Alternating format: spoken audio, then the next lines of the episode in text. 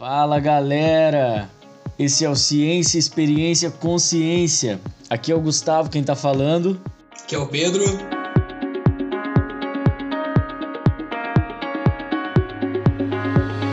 Então, raça, hoje eu vou ler aqui para vocês essa manchete. Policial de trânsito de cartolina é furtado na Escócia. Função de Bob era coibir o excesso de velocidade, mas ele acabou removido de rua. É, o tema de hoje é Pare, você foi multado. Essa manchete eu trouxe porque ela expressa muito bem algo que acontece. As pessoas não ligam muito para o fato de a multa existir. Na verdade, é, em 2017 fizeram um estudo e descobriram que as pessoas que tiveram algum acidente de trânsito, na maior parte delas já tinham tido multas.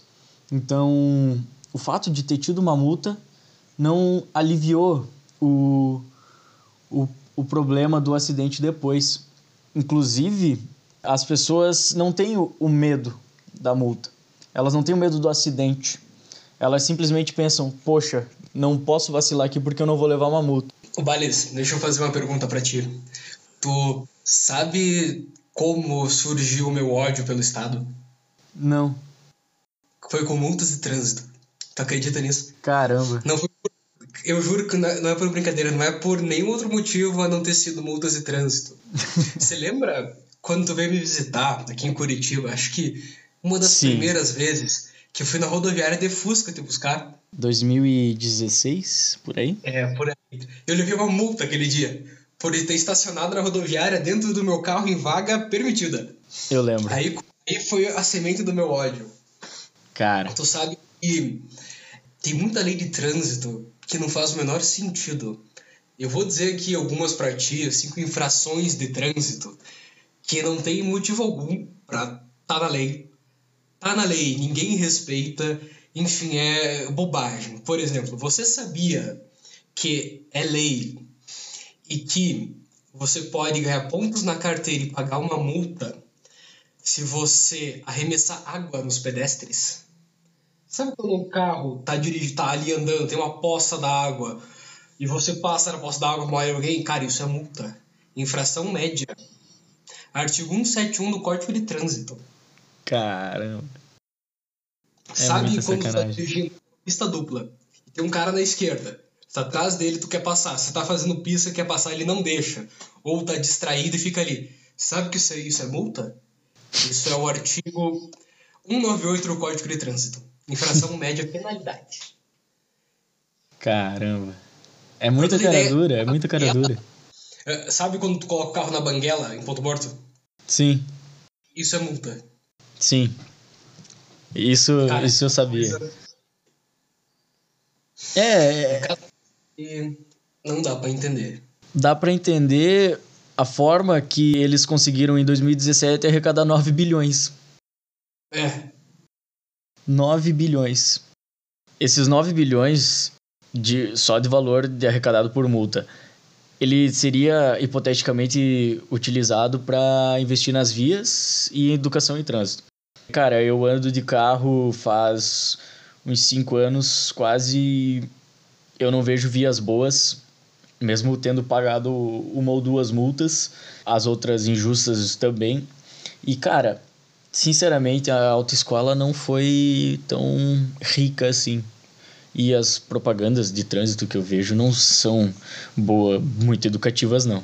sabe que. E não é só nenhuma questão de. Isso multa a gente fala num lato senso, né? Qualquer tipo de multa que esteja no trânsito, seja uma multa por ter é, estado acima da velocidade, que se você analisar bem, não há muita lógica na multa de você estar acima de velocidade. Porque assim, você está dirigindo um carro, você está acima da velocidade, e você só está acima da velocidade e você chegou no seu destino e você não fez nada, tipo, é um, digamos, é uma multa, é uma infração sem vítima, porque ninguém foi lesado, ninguém, não aconteceu nada. Se tivesse Sim. acontecido, isso é outra história. Enfim, é, tem desde multa de você estar em alta velocidade, como passar em radar, como deixa eu pensar qualquer multa idiota, assim, estacionar em lugar errado, você, sei lá, sei lá, tem um monte de multa de trânsito que não faz sentido E tanto que, cara, na época de carnaval, é, eu acho que é porque a galera mais arrecada em multa. Porque não só do motorista tá bêbado, não tá bêbado dirigindo, mas do, do cara fica ali, puta, eu vou multar qualquer maluco aí. Pô, o cara tá com um problema na lanterna, seja qual for o motivo. Ah, multa, seja lá o que for. Então, é, tem até um tempo que ficou cunhado como a indústria da multa, época do carnaval, que as viaturas ficavam aí nas rodovias só esperando para multar a galera. E isso, na verdade, tem mais um estudo que reflete, cara. Em 2019, o pessoal fez um resumo de como foi a taxa de acidentes no período de tempo de 2016 a 2019. Eles viram que realmente reduziram, só que eles juntaram tanto a coisa nesse estudo que eles viram que, cara, se faz lei, se pune, mas não se educa. Tu, tu tem a, a lei, tanto que o, os, os códigos de lei brasileiros são vastos, imensos. Eu acho que é impossível para uma pessoa em uma vida ler tudo e as pessoas não são educadas, cara. Simplesmente. Isso sem dúvida. Isso sem dúvida. Tu pega. Cara, é chato dizer isso, mas tem tanta gente que, que sabe que ter uma determinada conduta no trânsito pode gerar risco para ela, no sentido de você de fato estar numa velocidade de 130 km e querer é, tá numa via que tem mais pessoas, ou que é, de fato você está gerando um perigo para as pessoas, e a pessoa, cara, só vai e acelera. É o famoso, por exemplo, vamos apostar um racha. O que, que aconteceu? É, faz alguns meses aqui em Curitiba, na frente da Universidade Positivo, uma gorila foi tentar atravessar a rua, porque na frente da universidade tem ali uns condomínios, né, residencial.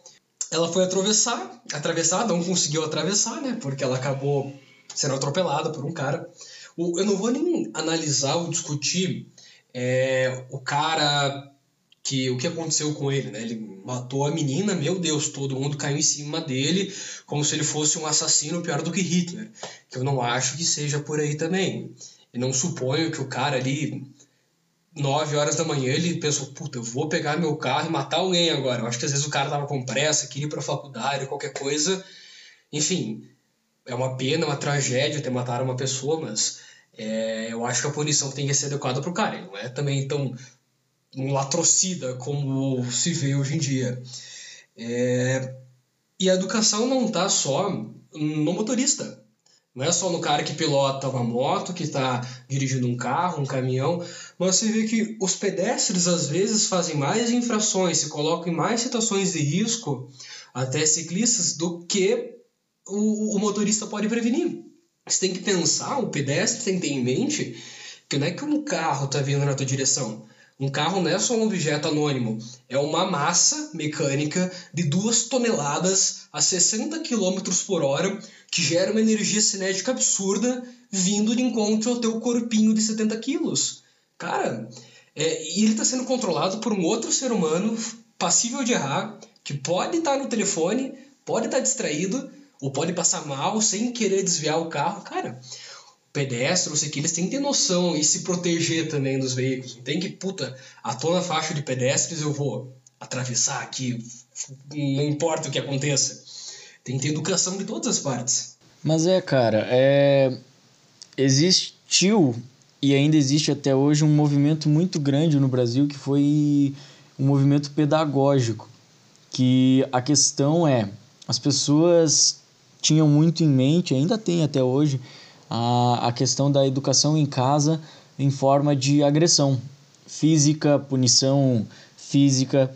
Existem muitos estudos da época ali de 2005 a 2009, até chegando em 2014, sobre o fato de as, a reação das crianças à punição física.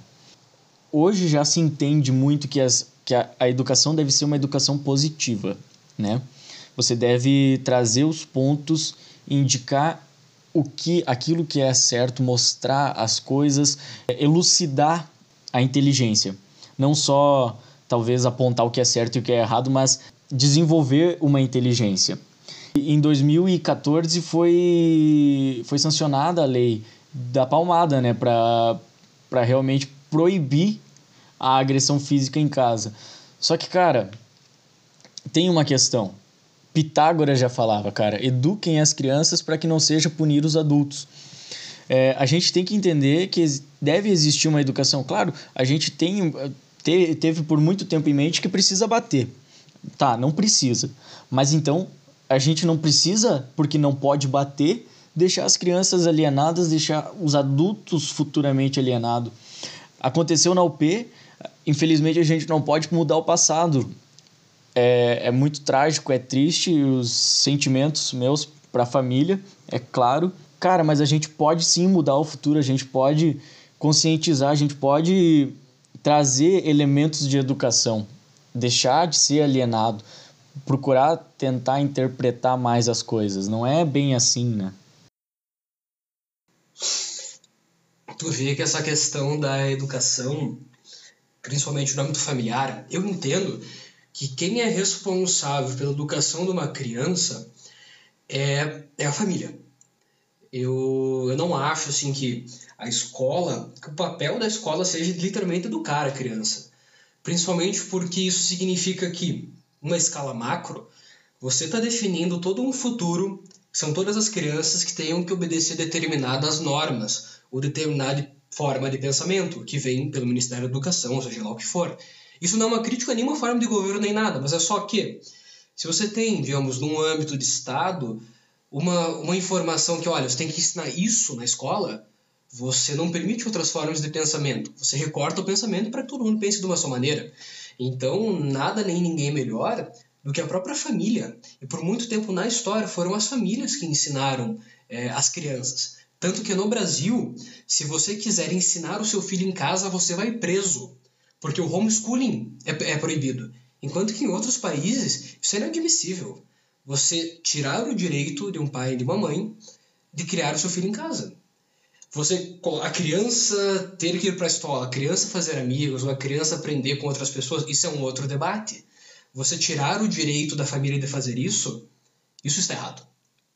E você vê que muitos pais, eles se vangloriam assim de, ah, na minha época eu apanhava e tenho caráter hoje, ou então, é, batendo que se aprende. Olha, você vê que os, as crianças de hoje, elas são culpa dos adultos de hoje, que eram as crianças do passado, que eram essas mesmas crianças que apanhavam, coisas assim. Alguns deram certo, outros não, mas tem N fatores que influenciam no caráter de uma pessoa quando se torna adulto e a forma como ele vai educar o filho. Tanto que a questão de bater numa criança não é nem por uma questão de é, o Estado dizer, olha, tem que ter uma lei que os pais não vão bater nos filhos. É, eu adotei uma gatinha eu ela tava tentando explicar para ela que ela não podia arranhar o sofá. Eu dei um tapa na fuça dela quando ela arranhou o sofá, só que eu pensei, cara, eu tô fazendo isso, mas ela não entende que eu tô batendo nela porque ela não pode arranhar o sofá. Então ela vai arranhar de novo. Porque ela não entende que isso é errado. Bater uma criança porque ela fez uma coisa errada continua sem fazer sentido para a criança o porquê ela apanhou. Então ela apanhou, só que não sabe por quê. Ela não sabe que o que ela fez é errado ou certo. Então, na, a única forma de você corrigir e você de fato fazer a criança aprender é no diálogo, para que ela entenda, não que ela seja reprimida a não ter uma determinada conduta. Porque se adultar dessas condutas todas reprimidas, elas vão florescer. Seja numa forma de um comportamento mais agressivo, seja numa forma de um comportamento, comportamento mais depressivo, então ansioso, seja o que for. Mas quando você não tem o diálogo, principalmente com a criança, cara, ela não vai entender o que está acontecendo, porque é uma criança. Sim. Eu gosto muito da área da, da pediatria, da área das crianças, de, e acaba englobando muito de educação nessa parte também. Eu, eu acho muito bom que eu tenho muitos bons exemplos na faculdade.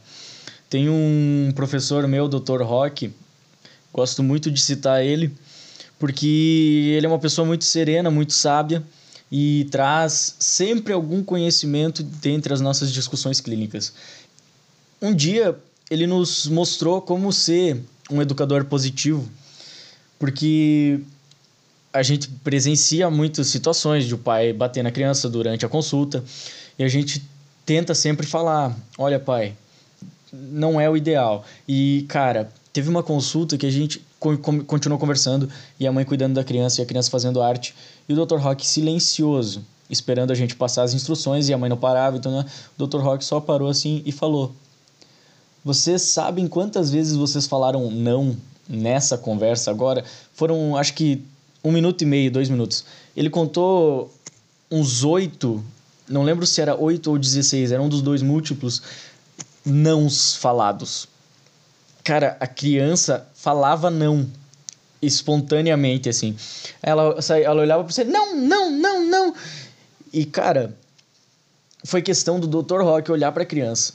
A criança chegando perto do lixeiro ia mexer mais uma vez no lixeiro, já tinha ouvido 15 nãos. Ele olhou assim: Fulaninho, o que, que você vai fazer aí? Ele questionou, ele usou a, a forma de questão para fazer a, a criança parar. Porque as crianças, elas pensam, elas têm muitas limitações porque elas estão expandindo seus horizontes, só que elas pensam, elas têm uma mente ali dentro e essa mente está sendo alimentada com informação. E no momento que ele questionou aquilo, o, o fulaninho da história ele já tinha é, consciência o bastante para saber o que, que era pensar, né? Por que de estar tá fazendo alguma coisa. Ele parou e olhou. E falou, não sei, assim, e foi fazer outra coisa. Então, aí a gente tira um exemplo que tu, tu não, não precisa ser uma educação restritiva em casa, entendeu? Tu pode usar formas positivas. Tem alguns artigos na, na internet aí que eles questionam e, e conversam sobre a ética disciplinar e também essas punições corporais na infância. Tipo, o quão ético é e como tu deve trabalhar com essa forma pedagógica. Só que a pedagogia é uma área muito esquecida né, no, nosso, no nosso meio, porque a gente tem o costume de compartimentar as coisas. Eu acho que numa escala global a gente separa política de saúde, de, de educação, de economia. E aí, nas horas que dá cagada, a gente junta tudo e mistura. Na hora que não é para misturar, a gente mistura. Na hora que tem uma pandemia, a política faz merda na saúde. Mas na hora que a gente pode juntar tudo, englobar e fazer uma educação decente, que é lá da criança até o ensino médio, depois no curso superior, a gente não aproveita. A gente não aproveita, perde uma, uma janela muito grande e que seria muito saudável de você aproveitar essa janela para fazer a educação e aí resulta em adultos que compartimentam as coisas, juntam, misturam assuntos que não devem ser misturados nos momentos errados e fica nisso. Você sabe que é, quando tu falou ali da criança, que o Dr. Rock ele falou, perguntou o que ela ia fazer, e a criança se deu uma embaranada, né? Porque ela não esperava que seria questionada. Isso aí é muito utilizado, esse tipo de, de, de mentalidade, em discurso de vendas ou então de negociação, que é aquela estrutura do PNL, né, de programação neurolinguística, de como você formular certas frases ou como você dá certos insights que você talvez mostre para as pessoas algo que elas precisam ver, ou então uma forma de você conversar na mesma linguagem do cérebro da pessoa para que vocês dois, digamos, tenham uma conversa inteligível entre ambos, né? Que, embora seja o mesmo idioma, as pessoas podem não estar falando a mesma língua. Eu acho interessante também um ponto que tu falou sobre na época que dá cagada, todo mundo culpa tudo, culpa alguma coisa, mas no fim é tudo misturado. É, a situação que a gente tem hoje de pandemia, claramente a discussão que a gente tem é entre política, economia e saúde. Na verdade, o político fazendo cagada, mas enfim, quando não fazem. É, e de economia e saúde. Pelo que eu vejo, é vamos manter as empresas, os estabelecimentos abertos, expor as pessoas né, ao risco, vamos fazer, fechar tudo, vamos ter um lockdown, todo mundo em casa. A questão é que uma coisa depende da outra. Você não vai ter como ter uma economia sustentável, não vai ter como ter uma saúde sustentável se ambos não estiverem funcionando. Você não tem como dar uma alta prioridade para um, achando que o outro não vai sofrer, porque é um efeito em cadeia. Digamos, por um mês resolve, mas a longo prazo e as medidas que vão acontecer e as consequências da pandemia vão ser a longo prazo. Então, a longo prazo vai ter um baita de um problema se a gente não conseguir visualizar as coisas. Porque no, normalmente as medidas são muito míopes. De, puta, vamos resolver agora e depois a gente vê. Só que depois o problema está muito maior. É que nem, por exemplo, tem um estudo muito interessante feito que ele fala, olha, para resolver o problema das coisas. A gente tem que investir em educação, gente tem que investir em desenvolvimento, tem que investir em economia, rodar e gerar dinheiro, gerar prosperidade. O resultado que aquele estudo levou foi o seguinte: você resolver investir em educação, por mais antagônico que pareça, não vai resolver o problema. Porque a única forma de você resolver o problema, isso ele comparou com países desenvolvidos que têm aí índices de IDH melhores, tem níveis de alfabetismo, tem ótimas notas em qualquer requisito que você queira ter, foi por o seguinte fato: eles tinham uma economia consolidada, eles tinham os recursos disponíveis para que eles pudessem investir em educação, ou seja, a base estava alicerçada. Que países que tentaram investir em educação sem ter um suporte econômico, sem ter o desenvolvimento necessário, não adiantou, não teve uma significativa mudança, não deu aquele boom, sabe? Não resolveu o problema, na verdade. Então vem aquela discussão de tal, como é que a gente vai resolver o problema então? Vamos gerar riqueza, vamos gerar prosperidade para as pessoas, para que então elas tenham mais segurança, elas tenham melhores condições de vida e de renda para que elas possam investir na pesquisa que elas queiram, possam se dedicar para o estudo se elas quiserem, ou vamos fazer o processo ao contrário, tentar estudar, tentar aprender as coisas para então gerar o desenvolvimento, para depois gerar riqueza e prosperidade. Então é um estudo interessante nesse debate do que deve ser feito primeiro.